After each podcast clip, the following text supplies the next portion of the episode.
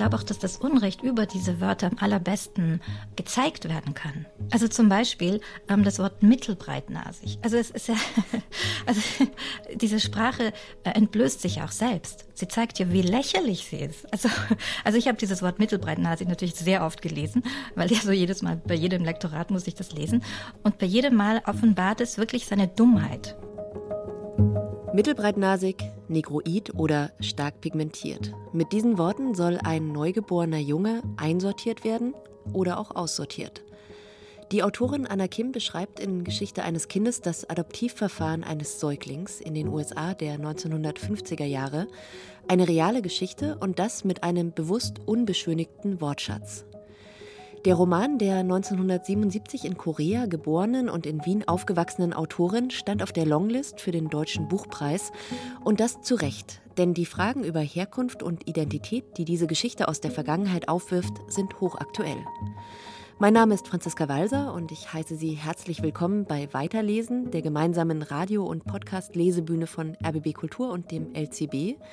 Mit hier im Studio ist Thomas Geiger vom Literarischen Kolloquium Berlin. Schön, dass du da bist, Thomas. Bin gern da, hallo. Und schön, dass du da bist, Anna Kim, damit wir jetzt über dein Buch reden können. Hallo. Hallo.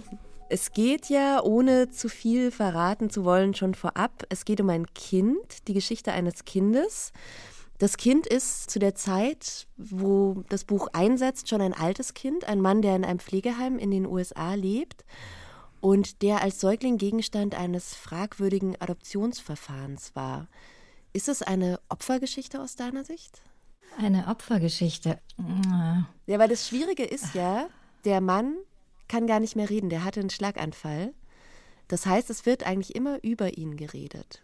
Und man weiß mhm. gar nicht, wie er das so richtig empfunden hat. Er war natürlich auch noch ein Säugling, ne? hat keine Erinnerung dran. Mhm. Und ich habe genau, mich gefragt, genau. ist, ist er ein Opfer? Wenn wir jetzt von einer konventionellen Sicht ausgehen, dann ja, dann ist er ein Opfer. Genau.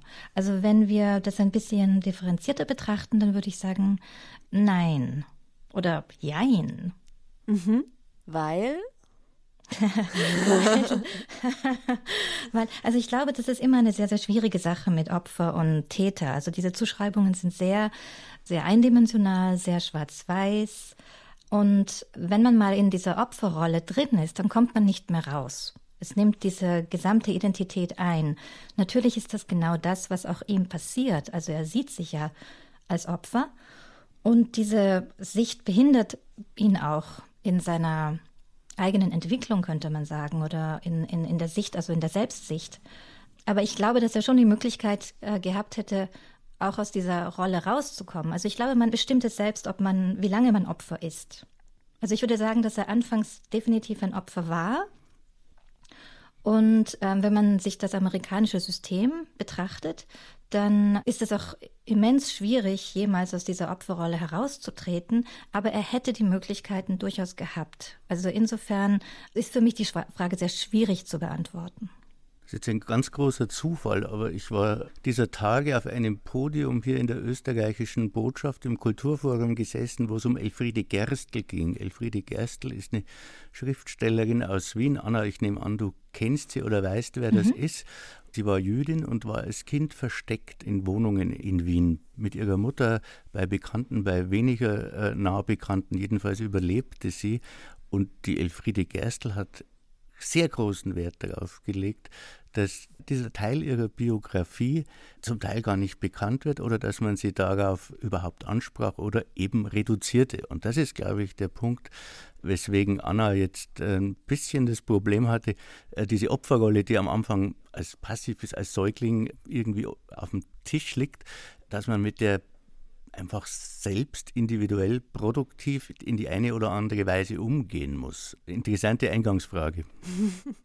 naja, ja. weil es macht ja genau dieses Spektrum auf, ne, von den Zuschreibungen, die ja dann an einem gewissen Punkt so zumachen, möglicherweise, dass man nicht mehr rauskommt. Und das ist ja schon ein bisschen der Kern des Buches auch, ne? Also auch natürlich dann Rassenzuschreibungen, die ja eine ganz große Rolle spielen um diese ganze Geschichte noch mal ein bisschen mehr aufzurollen. Also es ist ja so, es ist ein uneheliches Kind, wird geboren von einer sehr jungen Mutter.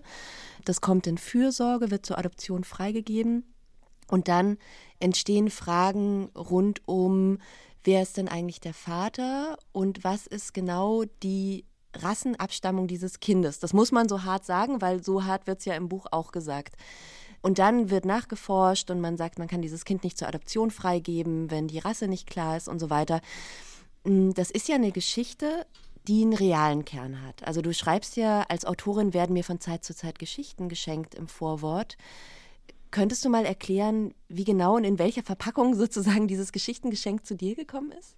Ja, also die Geschichte ist tatsächlich jetzt nicht sehr aufregend. Also mein Mann ist aus Green Bay, eben aus dieser Stadt, in der diese Geschichte spielt.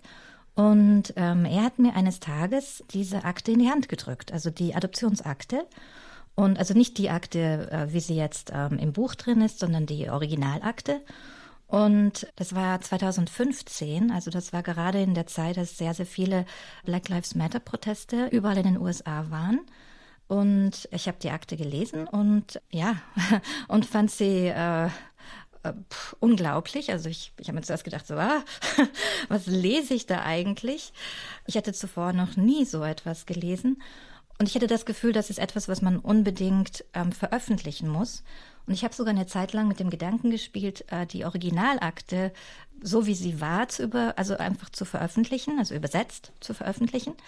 Ähm, dann bin ich davon abgekommen, weil das, ähm, weil sie ist dann doch langweilig zu lesen. Also sie ist, es ist halt eine Akte. Ne? Und das ist eine private Akte. Also sie wurde in den USA nie veröffentlicht. Überhaupt ist, ist ja äh, Wisconsin so ein Teil der wird immer so idealisiert, so das ist so das, das, ländliche, das ursprüngliche Amerika, wo alle Leute friedlich zusammenleben und so. Ähm, und da sind Kühe und, und Käse und, und alle. Und natürlich Football, American Football, auch sehr, sehr wichtig ähm, für die amerikanische Identität. Also es ist so ein, ein idyllischer Platz und da hätte so eine Akte natürlich keinen Platz gehabt. Mhm. Und dann der Name und die anderen Namen sind verändert, nehme ich an. Und was du auch verändert hast, ist die Aktensprache selber. Wir werden da nachher noch eine Textstelle draus hören. Also wie, wie war dann dein Umgang mit diesem Originalmaterial? Anfangs bin ich sehr nah bei der Akte geblieben, weil sie mich eben extrem fasziniert hat. Also diese, die Sprache der Akte, die ursprüngliche Sprache war eine extrem rassistische. Und was mir aufgefallen ist, ist, dass da das Aussehen des Säuglings, also das ist also wie im Original, dass das Aussehen des Säuglings wirklich fast auf jeder zweiten Seite beschrieben wurde. Und ähm, ich fand das extrem obsessiv und es hat mich auch sehr befremdet. Wobei das natürlich auch, also wenn man sich den zeitlichen Kontext anschaut, also 1953 ist das ja auch klar, das war ja noch eine Zeit, da waren die USA war total segregiert und äh, der Norden auch, obwohl der Norden ja immer so getan hat, als ähm, hätten sie dieses Problem des Rassismus nicht in der akuten Form. Und ich habe dann aber sehr, sehr bald das Bedürfnis gehabt, eine Geschichte zu erzählen über die Form der Akte. Und um das zu tun, musste ich natürlich die Akte quasi äh, neu schreiben oder mir auch selbst aneignen und dann neu kreieren oder rekonstruieren auf eine gewisse Art und Weise. Und ich habe das hauptsächlich über die Sprache gemacht. Ja. Ich hatte dann eben auch die Idee, dass die Schreiberin dieser Akte eine Anthropologin sein könnte. Eben wegen dieser unglaublich detaillierten Beschreibungen des Aussehens. Das hat mich sofort auf diese Fährte gebracht. Und dann habe ich anthropologische Aufsätze aus den 30ern studiert, also mir vor allem die Sprache angeschaut, wie wird eigentlich da mhm. das Aussehen beschrieben. Also das fand ich total spannend. Ich habe dann auch das Vokabular übernommen und ja, so ist, so ist diese Akte eigentlich entstanden. Wobei ich dann natürlich auch eine, eine gewisse äh, psychische Entwicklung auch darstellen wollte. Also am Anfang der Akte ist sie ja noch relativ gefasst und am Ende der Akte wollte ich schon, dass es da auch etwas chaotischer wird, dass sie quasi aus der Fassung gerät. Also die Verfasserin der Akte sozusagen, also dass die genau. Beamtin genau. mhm. so ein bisschen ins Chaos rutscht. So. Die Fassung ja. verliert, genau. Mhm. mhm. Ja. Das fand ich auch ganz interessant und das ist ja auch ein Teil der Qualität des Romans, dass er einfach zwei Sprachen hat, mindestens zwei. Und wie du die äh, zusammengebaut hast, also diese Akte, das hätte mich eben auch interessiert, ob das der Originaltext ist oder ich nehme an, dass du doch eine ganze Menge gekürzt hast, oder? Äh, ja, ich habe relativ viel gekürzt, beziehungsweise ich habe dann auch ähm, so einzelne Satzteile habe ich übernommen, weil die einfach, das kann man nicht erfinden. Ich habe auch so Dinge übernommen wie ähm, die psychologische Untersuchung des Kindes, also dieser sogenannte IQ-Test, das, ähm, was ich zuerst überhaupt nicht glauben konnte. Und das habe ich dann auch lange recherchiert, ob das überhaupt sein kann und was für eine Art Test das war. Und also das ist ein Reaktionstest, um das mal so ganz mhm. kurz zu erklären. Also da geht es nicht um, um Intelligenz eigentlich, sondern es geht darum, wie reagiert ein Säugling auf bestimmte Reize. Und, und daraus wird dann kurioserweise Intelligenz abgeleitet, aber gut, ja. Und solche Dinge habe ich auch übernommen. Weil das sind so pseudowissenschaftliche Untersuchungen, die meiner Ansicht nach in, in so einen Text hineingehören und deswegen habe ich natürlich auch gelassen. Das war für mich tatsächlich das Frappanteste neben den versuchten Beschreibungen und den, den Veränderungen von Tag zu Tag. Also, aber dieser IQ-Test, der war wirklich völlig irrsinnig. Weil es, wird, weil es immer weniger wird. Ne? Also der startet mit einem wirklich überdurchschnittlichen IQ, dieser Säugling, der irgendwie ein paar Wochen alt ist mhm. und es wird dann immer weniger. Anna, dann lass uns doch mal kurz einen Teil, einen Ausschnitt aus diesen Akten hören. Relativ am Anfang, also das Kind ist relativ frisch in Fürsorge gekommen und die Untersuchung beginnt. 31.08.1953. Telefonat mit Schwester Aurelia. Die Schwester war so aufgeregt, dass es schwierig war, sie zu verstehen Offenbar haben die Schwestern Aurelia und Genevieve das Kind in den letzten Wochen genauestens beobachtet und mehr als einmal eingehend untersucht. Gemeinsam sind sie zu dem Schluss gekommen, dass seine Körpermerkmale eher denen eines Negers entsprechen als denen eines Indianers. Das Kind, betonte Schwester Aurelia, weise mit Sicherheit Merkmale auf, die nicht normal seien. MW versuchte die Schwester zu beschwichtigen. Sie sagte, dass Dr. Dennis Daniel demnächst untersuchen werde und schlug vor, den Befund des Psychiaters abzuwarten. Außerdem würde sie den Knaben in Bälde selbst in Augenschein nehmen. Schwester Aurelia war mit dieser Vorgangsweise einverstanden. Sie warnte MW jedoch, dass sich unter diesen Umständen die Suche nach geeigneten Adoptiveltern schwieriger gestalten werde. Mit Mischlingskindern kenne man sich hier nicht aus, das habe es noch nie gegeben. Daniel Trutman sei ihres Wissens nach der erste Mulatte, der in Green Bay geboren wurde. 1.9.1953 Untersuchung D. Trutman, Krankenhaus St. Mary. Das Kind ist sieben Wochen und zwei Tage alt. Der allgemeine Gesundheits- und Ernährungszustand ist als sehr gut zu bezeichnen. Es war bisher noch nicht krank. Es ist allgemein bekannt, dass der amerikanische Neger, wenn überhaupt, nur von einer leichten Form der Masern und Diphtherie befallen wird. Erkrankungen an Scharlach und Windpocken verlaufen gleichfalls relativ harmlos. Allerdings soll er häufiger als der Weiße unter Erkrankungen der Atmungsorgane leiden. Nasenform. Die Nasenbreite des Kindes liegt zwischen den Werten der größten, Negriden und geringsten Nasenbreite, Europiden, ist somit mittelbreit. Bekanntlich nimmt der Nasenindex mit zunehmendem Alter stark ab, was auf das im Verhältnis zur Breite viel stärkere Wachstum der absoluten Nasenhöhe zurückzuführen ist. Der amerikanische Neger ist nicht nur im kindlichen Stadium, sondern auch als Erwachsener ebenso mittelbreitnasig wie der Durchschnittseuropäer. Hautfarbe. An der Beugeseite des linken Oberarms die den Umwelteinflüssen, etwa Sonne, am geringsten ausgesetzt ist, wirkt das Kind hellhäutig. Seine Augenlider, Brustwarzen und Achselhöhlen sind jedoch stärker pigmentiert als der Rumpf. Dieser ist dunkler als die Gliedmaßen an der Beugeseite. An den seitlichen Stirnpartien sowie in der Nackengegend gibt es Anhäufungszentren von Pigment. Hiermit sei darauf hingewiesen, dass die Innenflächen der Hände und Füße hell sind. Augenfarbe. Beim Kind wurde eine braune Irispigmentation festgestellt. Der Gesamteindruck der Iris ist von einer strahlenden Klarheit und Tiefe. Hinzu kommt ein deutlich bläulicher Außenring. Eine Negerfalte an den Augen ließ sich noch nicht feststellen. Die meisten amerikanischen Neger stammen aus Westafrika, die Negerfalte sollte bei ihnen stark ausgeprägt sein. Haarfarbe. Die Haarfarbenklasse ist braun, die Haarform, soweit erkennbar, straff. Lippenform. Die Lippen sind eher fleischig. Missbildungen. Da in der Literatur wiederholt die Vermutung geäußert wird, dass bei Rassenmischung mit vermehrten Disharmonien zu rechnen sei, wurde besonders auf solche geachtet. Es ließen sich keine Missbildungen feststellen. Conclusio. Weder Negride noch Indianide Einflüsse sind auszuschließen. Es ist eine bekannte Tatsache, dass der amerikanische Neger nicht dem gebürtigen Afrikaneger gleichzusetzen ist. Er stellt eine Auskreuzung dar, dessen Grundkomponente die Negride geblieben ist, in der aber Europide und einige wenige Indianide Einflüsse ihren Niederschlag gefunden haben. 22 Prozent der amerikanischen Neger sind unvermischt, etwa 51 Prozent weisen einen Europiden und 27 Prozent sowohl einen Europiden als auch Indianiden Einschlag auf. Vor den nächsten Schritten sollte der Test des Psychiaters abgewartet werden. Genau, und es folgt dieser Intelligenztest, über den wir gerade geredet haben schon. Das N-Wort mehrfach gefallen in dieser Textstelle und im Buch natürlich noch sehr viel öfter.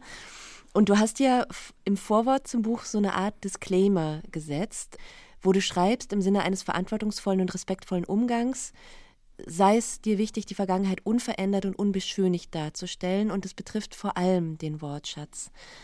Könntest du noch mal erklären, warum du dich auch bewusst entschieden hast, all diese Wörter zu verwenden, also Negerkind, Mulattenkind, Wirtsvolk, alles da?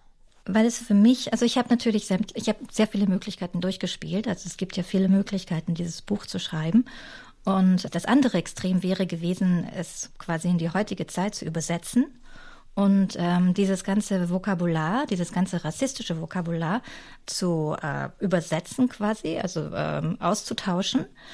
Und das wäre wahrscheinlich einfacher gewesen zu schreiben. also es wäre sicher angenehmer gewesen.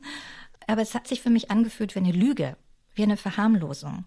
Also es wird sehr, sehr viel über dieses Vokabular transportiert, sehr viel, was ich gar nicht erklären muss. Also sehr viel Verletzung, sehr viel Schmerz, sehr viel, äh, sehr viel Geringschätzung, sehr viel Verurteilung.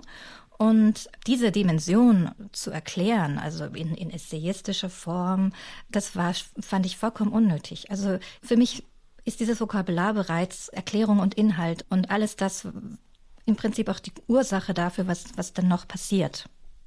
Also selbst erklären quasi. Mhm. Ich finde das auch insofern wichtig, als das so eine Pseudoverwissenschaftlichung von etwas ist, die damals herrschte und die damals ja ganz üblich war. Das muss man eben sagen. Es gibt von ähm, Uwe Timm den Roman Ikarien, da ging es um Euthanasie.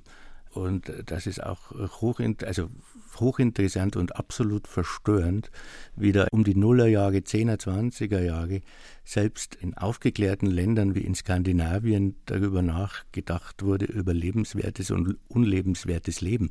Das ist aus der heutigen Zeit absolut abstoßend und, und unverständlich. Mhm. Aber wenn man das nicht benennt, dann kann man auch nicht davor warnen. Mhm. Und das, das, genau. Unrecht verschwindet ja nicht mit dem Streichen der Wörter. Nein. Das ist ja das Ding. Ne? Nein. Nein, ich glaube auch, dass das Unrecht über diese Wörter am allerbesten gezeigt werden kann. Also zum Beispiel ähm, das Wort mittelbreitnasig. Also es ist ja, also es ist ja auch, diese Sprache äh, entblößt sich auch selbst. Sie zeigt ja, wie lächerlich sie ist. Also, also ich habe dieses Wort mittelbreitnasig natürlich sehr oft gelesen, weil ja so jedes Mal, bei jedem Lektorat muss ich das lesen. Und bei jedem Mal offenbart es wirklich seine Dummheit. Also das war auch eine Absicht oder eine, eine Idee, warum ich dieses Vokabular genauso verwendet habe, weil ich meiner, also meiner Ansicht nach ähm, entblößt es sich selbst. Es zeigt wirklich wunderbar, wie, wie, wie einfältig und wie hirnrissig es ist. Was ich als Leseerfahrung hatte, was mich auch ein bisschen befremdet hat, war, dass ich diese Behördenprotokolle so ein bisschen wie so ein True Crime-Fall gelesen habe. Also, dass ich wirklich gepackt war von diesen Ermittlungen mit so, wer ist denn jetzt der Vater? Und irgendwie letztendlich, es kommt ja nie so richtig raus eigentlich. Und mich dadurch dann wie so zur Komplizin von dieser ja offensichtlich total rassistischen Jugendamtsmitarbeiterin, Marlene Winkler, um den Namen mal zu nennen, gemacht habe. Kannst du das nachvollziehen? Ist das intendiert vielleicht sogar? Also weil dieses Wissen wollen, ich konnte das nachvollziehen beim Lesen. Äh, ja, das war intendiert. Also ich wollte unbedingt, dass das, also weil, weil das auch meine Leseerfahrung war, als ich die Originalakte gelesen habe. Ich wollte auch unbedingt wissen, wer der Vater war. In der Originalakte ist es natürlich noch viel stärker versteckt und da muss man dann richtig suchen als ich in Green Bay recherchiert habe, habe ich dann auch selber versucht herauszufinden. Äh, meine Recherchen sind dann auch tatsächlich in die Akte eingeflossen. Also zum Beispiel, dass es eine Jazzband gab und solche Sachen. Also das habe ich sozusagen selber recherchiert. Und ja, also ich wollte auch, dass man als Leser und als Leserin äh, wirklich auch wissen möchte, wer ist denn jetzt nun eigentlich der Vater? Und, und man vielleicht auch eine gewisse Aversion gegen diese Mutter entwickelt. Genau. Das ist ja das Interessante, dass die Mutter wird auch optisch sehr detailliert beschrieben. Also es wird nicht nur dieser Säugling beschrieben, alle Leute, die vorkommen in diesen Protokollen, werden Haare so, Figur so, also die werden ausführlichst beschrieben. Das trifft ja alle, ne? Vor allem die Hautfarbe, ja. Mhm. ja. Und dann gibt es ja so ein richtiges Verbeißen in diesem Fall. Also die Ermittlungen, die Mutter kooperiert nicht, es zieht weite Kreise, die Polizei wird eingeschaltet, bis dann irgendwann so eigentlich jeder mit einer dunklen Hautfarbe im Umkreis von, weiß ich nicht, sehr vielen Kilometern befragt wird. Und ich habe mich immer gefragt, wieso lassen die dann nicht locker? Ich meine, das ist ja eine Kleinstadt. Ne? Die haben ja wahrscheinlich noch andere Sachen zu tun. Als gebürtiger Kleinstädter äh, fürchte ich, es liegt gerade daran. Oder es liegt auch daran, weil in einer Millionenstadt das gar nicht zu leisten wäre. Aber das ist eben auch die Lebenslüge, dieses Wisconsin-Geschichte, die Anna am Anfang gesagt hat. Ne? Es wäre ermittelbar es wäre, es muss doch ermittelbar sein. Mhm. Und das ist diese Obsession, die du in Chicago oder in New York gar nicht anfangen brauchst. Genau, und außerdem ist der Danny der Einzige, das einzige gemischte Kind, also muss es doch quasi möglich sein, dieses Kind zu definieren. Das ist so diese Obsession, ja. Ja, auch so, so wie so ein Sicherheitsbedürfnis vielleicht, oder? Also, dass man wissen will, mh, mm, wo schwarz und weiß ist und links und rechts und so. Genau, weil man dann wieder weiß, wie man sich zu verhalten hat, wo er dann hingehört. Das war der ursprüngliche Auslöser für diese ähm, Suche von der Sozialarbeiterin, dass sie eigentlich gedacht hat, okay, ich muss jetzt herausfinden, wer ist der Vater, damit ich das Kind äh, naturgemäß quasi entsorgen kann. Und daraus entwickelt sich dann etwas anderes. Da haben wir jetzt noch gar nicht drüber geredet, weil wir so sehr bei Danny und seiner Geschichte als Säugling waren. Es gibt ja noch eine, eine Überhandlung, wo eine junge Autorin, Franziska, eben nach Green Bay kommt. Sie mietet ein Zimmer von Joan. Joan ist die Frau von Danny, diesem inzwischen alt gewordenen Säugling. Und das ist eine Figur, die ist natürlich nah an dir dran, weil sie hat asiatische Züge, sie ist Autorin, ist aber natürlich nicht du. Warum war das eine wichtige Rahmenhandlung? Die, die ja die zweite Ebene zu diesen Behördenprotokollen bildet. Also wenn ich historische äh, Stoffe bearbeite, dann mache ich das eigentlich deshalb, weil mich interessiert, wie sie mit der Gegenwart zusammenhängen. Also einfach nur die Vergangenheit Vergangenheit sein zu lassen, finde ich immer relativ langweilig. Also kurios, ja, aber, aber mich interessiert, wie sie eigentlich zur Gegenwart führt. Also wie ist die Verbindung? Und dann hatte ich auch die Idee, also ich hatte das Gefühl, dass man diese Protokolle, dass man die nicht so stehen lassen kann, dass es etwas braucht. Eben eine Verbindung zur Gegenwart, eine Brücke. Und da ich, also das ist auch eine, etwas autobiografisches, da ich sehr, sehr oft in solche, solche Gespräche führe tatsächlich, dachte ich, ja, das, das ist ja perfekt. Also, weil die, die Joan, die beginnt ja eigentlich dieses Gespräch, weil sie eine Gleichsetzung vornimmt. Also sie geht davon aus, dass Franziska und Danny ja mehr oder weniger das Gleiche durchgemacht haben und die gleichen Erfahrungen gemacht haben und praktisch ja ähnliche Personen sind. Und das ist ja an sich schon eine Diskriminierung. Also das fand ich sehr spannend, dass das Buch so beginnt. Ja, also mit solche Gespräche führen, um das nochmal konkret zu machen, sind so Fragen wie, ah, wo kommst du denn her? Oder? Solche Gespräche genau, meinst aber, du? Aber aber nicht nur, also es geht dann weiter. Es geht dann, ja, aber wieso Österreich? Wieso schaust du denn so aus, wie du ausschaust? Und, und wie ist denn jetzt deine genetische Aufschlüsselung? Es ist nämlich schon so, also diese Obsession mit der Herkunft, mit der ethnischen Herkunft, das ist also nicht nur etwas, was eine Sozialarbeiterin in den 50er Jahren hatte, sondern das ist auch durchaus eine, die immer noch existiert. Also dieses Nachforschen nach der ethnischen Herkunft, das ist etwas, womit ich wirklich sehr oft konfrontiert wurde und auch immer noch werde. Ich glaube, das ist natürlich eines der, der Glutkerne des Romans und das ist, glaube ich, letztlich aber auch eine fast nicht zu lösende Frage. Ich fürchte, das ist in uns trotzdem auch drin, obwohl wir das wissen, obwohl wir hoffentlich und im besten Fall nicht werden. Aber es geht ja noch weiter. Also ich könnte Schriftstellernamen nennen. Wenn die ausländisch klingen, dann fallen sie unter den Begriff Migrantenliteratur und äh, Peter Handke zum Beispiel ist ganz klar deutscher Autor, obwohl seine Mutter Slowenin wäre. Also diese Zuschreibungen, die wir in unseren Köpfen tragen, die sind, fürchte ich, ganz, ganz schwer ganz abbaubar. Und es ist ein weiter Weg.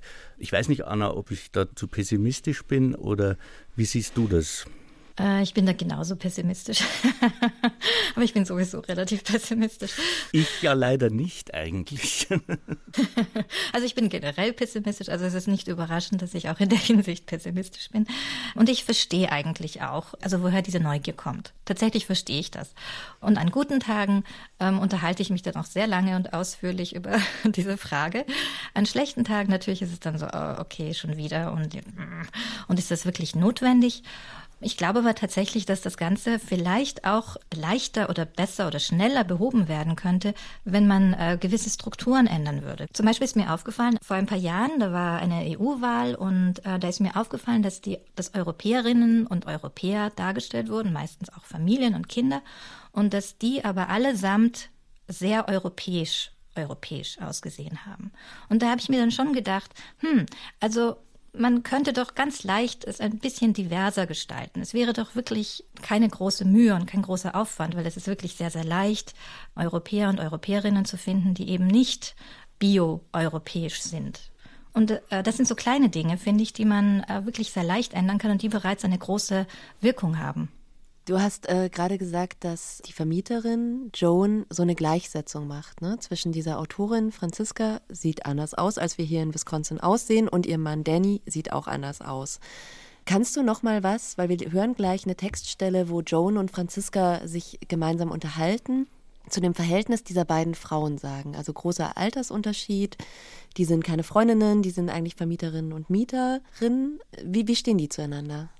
Ja, also ich wollte ein ambivalentes Verhältnis. Einerseits äh, wollte ich, dass Franziska eigentlich von ihr genervt ist, weil die Joan ihr also überall hin folgt und, und, und auch nicht loslässt. Also es scheint, also diese Frage der Herkunft beschäftigt sie immens. Und Franziska möchte eigentlich äh, damit nichts zu tun haben oder es, ja, also sie möchte sie nicht so öffentlich quasi verhandeln. Aber mit der Zeit, und, und das hat natürlich jetzt auch mit ihren Biografien zu tun. Also Joan hat ein schlechtes Verhältnis zu ihrer Mutter, Danny hat ein schlechtes Verhältnis zu seiner Mutter. Das stimmt, das ist auch ein großer Roman der abwesenden und dysfunktionalen Mütter nebenbei. Ja. Genau, und Franziska hat auch eine abwesende Mutter oder eine Mutter, mit der sie ein, ein sehr, sehr schwieriges Verhältnis hat. Also es gibt auch so, so biografische Verbindungen.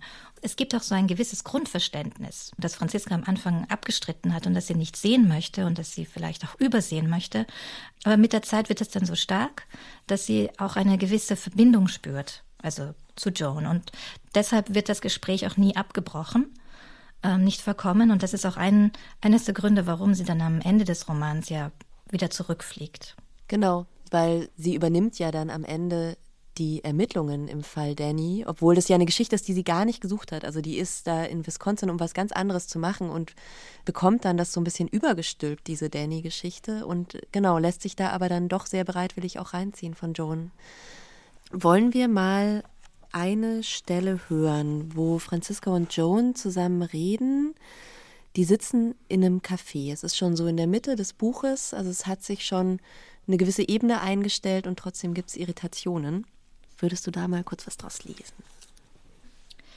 Darauf wäre sie nicht gekommen, sagte sie mit vollem Mund. Worauf? fragte ich. Darauf, dass ich gemischt sei, antwortete sie. Ich sehe durch und durch asiatisch aus. Sie betrachtete mich zum wiederholten Male eingehend. Ob ich meiner Mutter ähnlich sehe, fragte sie. Ähnlich ja, sagte ich. Sie nickte und kaute. Welchem Kulturkreis, fragte sie, fühle ich mich verbundener, dem europäischen oder dem asiatischen? Oder sei ich gar eines dieser verstreuten, wurzellosen Geschöpfe, weder hier noch dort zu Hause? Sie blickte aus dem Fenster. Es könne doch nicht sein, brummte sie, dass das Aussehen gar keinen Einfluss auf das Empfinden habe. Ich reagierte gereizt. Schon seit Wochen wartete ich auf ein Ende des Winters. Die Kälte und der Schnee, die die Welt verpackt hielten, nicht einmal einen kurzen Blick auf das Unverpackte, das Unverhüllte erlaubten, hatten sich auf mein Gemüt geschlagen. Ich besäße Wurzeln, sie seien eindeutig da und hätten einen eindeutigen Ursprung, bis ich zurück. Seit ich denken könne, versuche man mir eine Wurzellosigkeit anzudichten oder eine Wurzel zu verpassen, mit der ich nichts anfangen könne. Die vermeintliche Wurzellosigkeit entspringe ebenso einem Racial Profiling wie das Konichiwa der Gemüsehändler auf dem Naschmarkt. Ob ich mit der eindeutigen Wurzel, unterbrach mich Joan ungerührt, die väterliche meine. Ich bejahte. Und was sei mit der mütterlichen? fragte sie. Die sei vernachlässigbar, antwortete ich. Ich hätte kaum Zeit mit meiner Mutter verbracht. An die ersten drei Jahre meines Lebens könne ich mich nicht erinnern, und die Erinnerungsfetzen, die diesen Jahren folgen, seien wertlos, vereinzelte Begegnungen mit einer Bekannten. Und doch habe sie viel Zeit mit mir verbracht, entgegnete Joan. Inwiefern? fragte ich irritiert. Sie stecke in mir, sie sei präsent, auch wenn ich es nicht wahrhaben wolle, sagte Joan. Jedes Mal, wenn ich in den Spiegel schaue, jedes Mal, wenn ich mein Spiegelbild sehe, insistierte sie, sei sie da. Das müsse doch Auswirkungen auf mich gehabt haben. Im Gegensatz zu ihr, entgegnete ich, sehe ich mich, wenn ich in den Spiegel sehe. Ich sehe die Narbe auf der Stirn, die ich mir in meiner Kindheit zugezogen habe, als ich von der Couch fiel. Ich sehe Wimpern, von denen ich mir wünschte, sie wären länger, und ich entdecke graue Haare unter den braunen. Joan sah mich skeptisch an. Könnte es sein, begann sie von neuem, dass ich die Asiatin in mir nicht wahrnehme? Das Asiatische sei viel sichtbarer als das Europäische. Es verlange geradezu danach, gesehen zu werden. Entweder belüge ich mich selbst und verleugne meine Herkunft, erklärte sie, oder sie wollte sich nicht davon überzeugen lassen, dass ich in mir hauptsächlich mich selbst sah, weder eine Asiatin noch eine asiatische Österreicherin, sondern Fran, simply Fran. Und ich wollte nicht zugeben, dass ihr Misstrauen eine kleine Berechtigung hatte. Ich habe nie verstanden, warum die Herkunft meiner Mutter schwerer wiegen soll als die meines Vaters. Zuerst glaubte ich, mein Umfeld sehe die väterliche Seite nicht, sei dagegen immun. Später begann ich mich zu fragen, ob diese Blindheit eine Entscheidung war, ob die Mehrheit beschlossen hatte, bloß die eine Kategorie Mensch in mir zu sehen. Andererseits konnte ich Jones Unverständnis sehr wohl nachvollziehen. Als Kind hat es mich gekränkt, dass Vater anders aussah als ich, und ich erinnere mich, ihn mehr als einmal gefragt zu haben, ob es ihn genauso störe wie mich. Danke für diese Stelle. Ich habe die ausgewählt, weil die so einen Gedanken gut fasst, der mir gekommen ist beim Lesen des Buches und den ich auch habe, also diese Wurzelbesessenheit. Ne? Dass man immer denkt, irgendwie ohne Wurzeln sind Menschen per se unglücklich und es muss doch wie so eine Zugehörigkeit geben. Und beim Lesen des Buchs habe ich dann begriffen, dass das sehr wohl auch eine Last sein kann. Also immer das angedichtet zu bekommen. Ne? Wenn es die falsche Wurzel ist, ja. Ja, oder? Also ich meine, muss es überhaupt eine Wurzel geben, habe ich mich gefragt. Ich glaube schon. Also nachdem wir Menschen uns als zeitliche Wesen begreifen, haben wir natürlich Wurzeln. Also sie sind halt nicht immer linear. Das ist das Problem, denke ich, dass, ähm, dass immer davon ausgegangen wird, es gäbe sozusagen eine, eine reine Wurzel oder eine, eine lineare Wurzel. Ähm, ich glaube, dass unsere Wurzeln eben wie Wurzeln nun mal sind, sehr verzweigt sind, sich auch mischen. Äh, Wurzeln sind sehr unterschiedlich.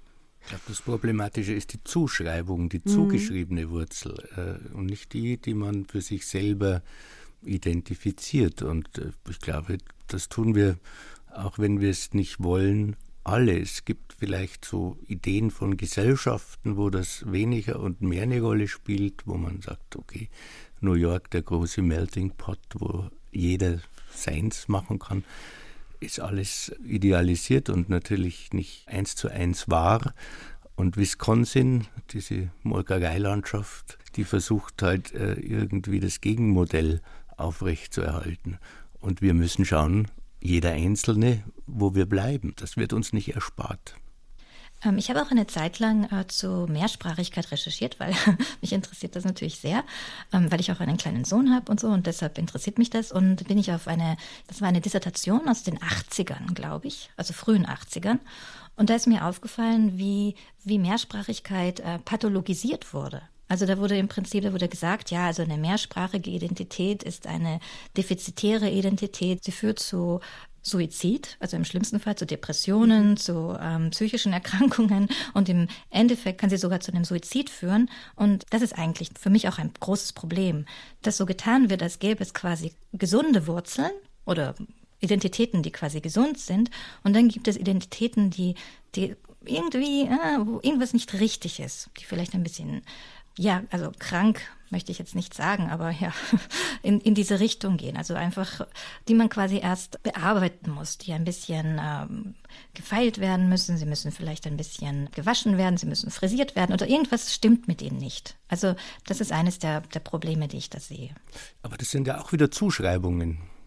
Mhm, genau, ja, natürlich, ja. Mhm. Ja, aber dass diese Mehrdeutigkeit nicht ausgehalten wird, oder? Also das ist ja auch das Ding, was dann dem Säugling Danny was es wirklich schwer macht, für den Adoptionseltern zu finden, obwohl es natürlich, der ist die ganze Zeit in diesem Krankenhaus. Es wäre natürlich für den Säugling sehr viel besser, in eine Familie zu kommen. Und es wird ewig hinausgezögert durch diese Suche nach dem Vater. Mhm. Aber weil ja da auch dieser Gedanke dahinter steht, könnte der nicht in einer Familie, die seiner Rasse entspricht, artgerecht, auch ein blödes Wort, aufwachsen? Das ist ja der Gedanke, ne? So ein Wunsch nach, nach Eindeutigkeit und ich packe die Leute in das Kästchen, wo sie hingehören. Genau, das habe ich auch recherchiert. Also ich habe auch die Adoptionsgeschichte, die amerikanische recherchiert, weil ich das natürlich auch wissen wollte. Und da habe ich auch sehr viele historische Schriften aus der Zeit gelesen. Und da ist das tatsächlich ein sehr, sehr großes Thema, wenn nicht sogar das Thema Nummer eins, dass ein adoptiertes Kind äh, in eine Familie gehört, wo es nicht auffällt. Also es muss tatsächlich so aussehen wie seine Adoptiveltern. Ansonsten ist die Adoption quasi falsch gelaufen. Also das ist eine falsche, eine schlechte Adoption. Das hat natürlich auch damit zu tun, dass Kinder, die weggegeben wurden, generell so als Mängelkinder angesehen wurden. Also da spielt auch diese Geschichte eine Rolle, dass man Kinder nicht weggeben würde, wenn sie gut wären. Dann lass mal einfach zu der dritten Textstelle kommen. Also wieder ein Zeitsprung relativ ans Ende des Buches. Die Zeit von Franziska in Green Bay geht zu Ende. Das war so eine Art Forschungsstipendium. Sie zieht sozusagen aus bei Joan, geht zurück nach Wien, lustigerweise. Also ja auch dein Wohnort. Also die hat natürlich schon allerlei Parallelen mit dir, diese Franziska. Mhm. Und da fängt sie dann an zu ermitteln in Sachen Marlene Winkler, also dieser Jugendamtsmitarbeiterin aus den 50er Jahren, die inzwischen gestorben ist. Es gibt aber eine Tochter, die noch lebt. Und in der Textstelle, die wir jetzt hören, trifft Franziska die Tochter von Marlene Winkler. Als ich mich eine Woche später erneut dem Haus mit der Nummer 19 näherte, fiel mir seine Baufälligkeit noch stärker auf.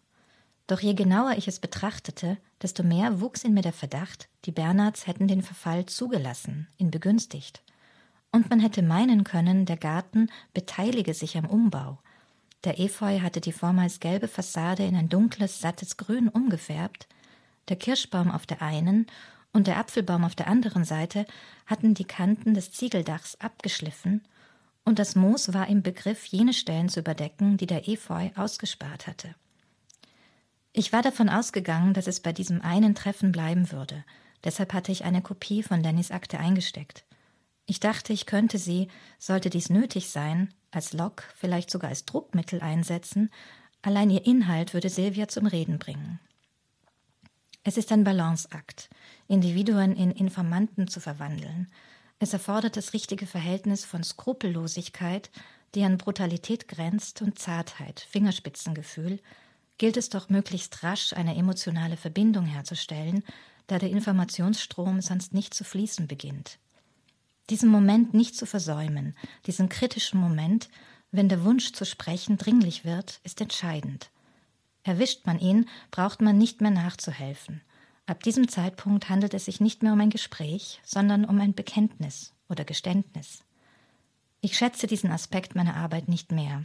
Mir fällt es zunehmend schwer, aus Menschen Themen und in weiterer Folge Informationen, Daten zu machen, sie aus ihrem Leben zu reißen und auf einen Aspekt zu reduzieren – er lässt sie stets in einem anderen Licht erscheinen, verkleinert die Erfolge, vergrößert die Misserfolge, das Scheitern, da alles auf eine Sache, auf einen Punkt zurückgeführt wird. Es erscheint mir grausam, einen Menschen so lange zu verkleinern, bis er in ein paar Wörter, in einen Absatz, auf ein paar Seiten passt, bis er beliebig geworden ist. In der Beliebigkeit verliert das Leben seine Schönheit, eine Schönheit, die im Komplexen, Unübersichtlichen, im Chaos liegt, im Schatten wie im Licht die habe ich natürlich ausgewählt, diese Stelle, weil ich mich gefragt habe, ob du da über dein eigenes Schreiben schreibst. um. Ähm. Ganz fieser Literaturkritikerinnen-Trick. äh, ja, ja, schon, absolut, ja. Also ich habe in der Figur der Franziska habe ich mich natürlich schon auch irgendwie verewigt. So aus vielen verschiedenen Gründen. Also der eine Grund war natürlich, dass ich auch den, den Rassismus so individuell wie möglich beschreiben wollte. Und da wollte ich keinen fremden Rassismus beschreiben, sondern meinen eigenen. Es wäre mir sehr, sehr unlauter erschienen, wenn ich jemand anderen zu seinen rassistischen Erlebnissen befragt hätte und das dann quasi abgetippt hätte. Das, also, pff, das ging überhaupt nicht. Und insofern hat die Figur tatsächlich sehr viele ähm, Ähnlichkeiten zu mir.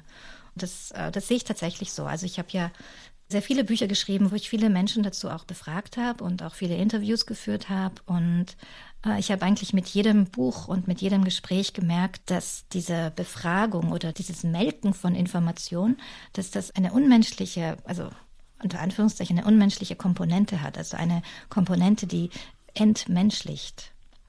Also genau deswegen habe ich mich nämlich gefragt, wie du zu diesem Absatz stehst, weil es gibt ja zum Beispiel ein Buch von dir, den Grönland-Roman über eine Selbstmordserie, Anatomie einer Nacht. Also es ist ja schon oft so, dass du reale Ereignisse als so eine Art Sprungpunkt benutzt für deine Bücher. Genau, genau. Und, und ich habe es auch in Grönland am allerdeutlichsten gemerkt übrigens. Also es war Grönland war sicher auch dieser Wendepunkt, wo ich versucht habe, also der Fall damals, das war ein achtjähriger äh, kleiner Junge, der sich umgebracht hatte. Und ich wollte herausfinden, wer das war. und ähm, also diese Obsession, die Marlene Winkler hat, die habe ich auch. Also kenne ich mich auch aus. Ich habe das damals unbedingt herausfinden wollen. Ich habe es dann auch tatsächlich herausgefunden. Aber ich habe gemerkt, wie, wie verletzend eigentlich, wie verletzend es ist, von außen zu kommen und quasi Informationen abzuschöpfen. Also ich hatte dann sehr, sehr viele und sehr große und sehr starke Bedenken. Und diese Bedenken sind eigentlich mit der Zeit immer größer geworden. Und dann im, im nächsten Roman, in der, in der großen Heimke, habe ich dann nur noch sehr, sehr wenige Interviews. Ich glaube, nur, nur noch drei habe ich geführt. Und äh, die auch nur, weil ich den Kontext sozusagen erfragen wollte, so die Umstände. Und sonst ähm, habe ich eigentlich davon, also bin ich davon weggekommen. Das ist ein interessanter Aspekt, weil ich das eher dem Journalismus irgendwie zuweise. Ich dachte würde. auch gerade, Anna, du hast deinen Beruf verfehlt. Detektivin wäre es gewesen. Äh, ja, wäre ich eh gern. Äh, dem Journalismus zugewiesen und äh, die, die Literatur hat ja die Möglichkeit, sozusagen die Figur dann noch ja, anzureichern oder zu verfremden oder auszuschmücken oder in andere soziale Zusammenhänge zu packen. Aber im Kern geht es dir natürlich um das Eigentliche, also in dem Fall wohl um den Grund des Suizids. Nein, also mir ging es eigentlich äh, immer in diesen Befragungen ging es mir darum zu verstehen, weil ich mir gedacht habe, okay, also ich, ich, ich kenne das nur, also ich komme von außen, ich weiß gar nichts. Also ich gehe immer davon aus, dass ich gar nichts weiß und dass ich alles erfahren muss. und so frage ich dann auch ich versuche so unvoreingenommen wie möglich zu sein und so offen wie möglich. Und dann frage ich auch natürlich sehr dumme Sachen. Und äh, es ist natürlich auch eine, eine große Anzahl an Fragen. Und ich habe aber gemerkt, dass diese also diese Kultur des Fragens gibt es ja auch nicht überall. Also es gibt ähm, sehr viele Weltgegenden, wo das ständige Fragen auch als eine, eine Aufdringlichkeit, als eine Unhöflichkeit wahrgenommen wird, als ein, als ein Übergriff tatsächlich. Also so beginnt es schon einmal. Und natürlich habe ich die Figuren dann auch alle, also ich habe die Namen immer geändert, ich habe die Geschichten geändert, ich habe sehr, sehr viel geändert. Aber um diese Änderungen machen zu können, musste ich für mich verstehen. Und verstehen konnte ich nur oder kann ich auch nach wie vor eigentlich nur, wenn ich frage. Dilemma. naja, und was ja, was ja dieses von außen kommen so ein bisschen verstärkt und was wahrscheinlich auch Methode hat, würde ich jetzt einfach mal unterstellen, ist ja dass die Bücher immer ein Setting haben in Grönland, Ex-Jugoslawien, Korea, jetzt Green Bay, Wisconsin. Also du verstärkst ja dieses von außen kommen auch irgendwie zusätzlich, indem du dich aus deinem normalen Kontext, ich lebe in Wien, herausbegibst, oder? Genau, also ich brauche auch eine gewisse, also ich brauchte, also ich bin mir nicht mehr sicher, ob das immer noch zutrifft, aber ich brauchte eine gewisse Distanz zu den Themen, zu den Orten, zu den Menschen. Ich habe sehr oft das Gefühl, äh, dass es mir sehr schwer fällt eigentlich, und das habe ich auch bei dem Buch gemerkt, dass es mir tatsächlich sehr, sehr schwer fällt, über mein eigenes Leben zu schreiben und ich das eigentlich nicht möchte. Also ich finde das sehr, ich finde das sehr unangenehm, ich finde das auch sehr schwierig. Ich mache mich auch nicht gerne zu einem äh, Objekt, also auch mich selbst nicht. Und deshalb diese Suche nach ähm, anderen Orten. Es klingt aber, als wärst du da gerade so ein bisschen im Umbruch für dich als Autorin, also mit dem Fragen, aber auch, klang, ich, ich kann es gerade nicht so richtig festmachen. Genau, doch, doch, das ist es, genau. genau, ich frage mich momentan, also circa 20 Jahre habe ich mich mit diesem Themenkomplex Identität, Herkunft, auch Kolonialismus, das war auch ein, ein, ein ganz wichtiges Thema für mich, also habe ich mich da damit beschäftigt, in sehr vielen Büchern in vielen verschiedenen geografischen und historischen Kontexten und die Geschichte des Kindes war für mich so ein Abschluss. Und jetzt möchte ich eigentlich gerne etwas ähm, anderes machen. Ja, aber ich finde 20 Jahre reichen. Aha. Ja, interessant, weil du hast ja, also die sind ja wie zusammen gedacht in so eine Trilogie des Todes, habe ich gelesen. Ne? Die drei Bücher, die gefrorene Zeit, das Jugoslawienkrieg, dann Anatomie einer Nacht Grönland und dann die große Heimkehr, was, was in Korea spielt ähm, während dem Nord-Süd-Konflikt. Und auf diese Trilogie des Todes setzt sozusagen die Geschichte eines Kindes so ein bisschen den Schlusspunkt. Habe ich das, ist, ist das so gedacht? Habe ich das richtig verstanden? Genau, das ist so, das ist so gedacht und deswegen ist vielleicht auch Geschichte des Kindes näher bei mir. Also weil das dann, weil das auch die logische Konsequenz natürlich ist. Wenn ich andere Leute ausquetsche, dann muss ich mich auch selbst ausquetschen. Okay, also der Prozess 20 Jahre ist vorbei und jetzt? Äh, jetzt möchte ich was ganz anderes machen. Also doch also Detektivin werden. Jetzt kommt der 800, so, nein, nein, jetzt also. kommt der 800 Seiten Wien-Roman der Gegenwart. Ähm, nein, auch nicht.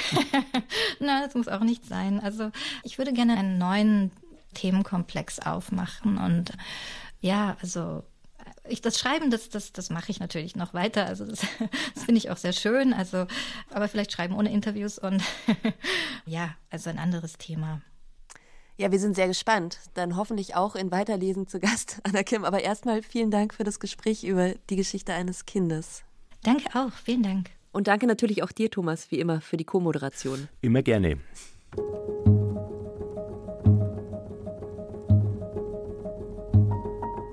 Der Roman Geschichte eines Kindes von Anna Kim ist im Surkamp Verlag erschienen, hat 220 Seiten und kostet 23 Euro. Das war Weiterlesen, die Literatursendung von RBB Kultur und dem Literarischen Kolloquium Berlin. Mein Name ist Franziska Walser. Machen Sie es gut und lesen Sie weiter.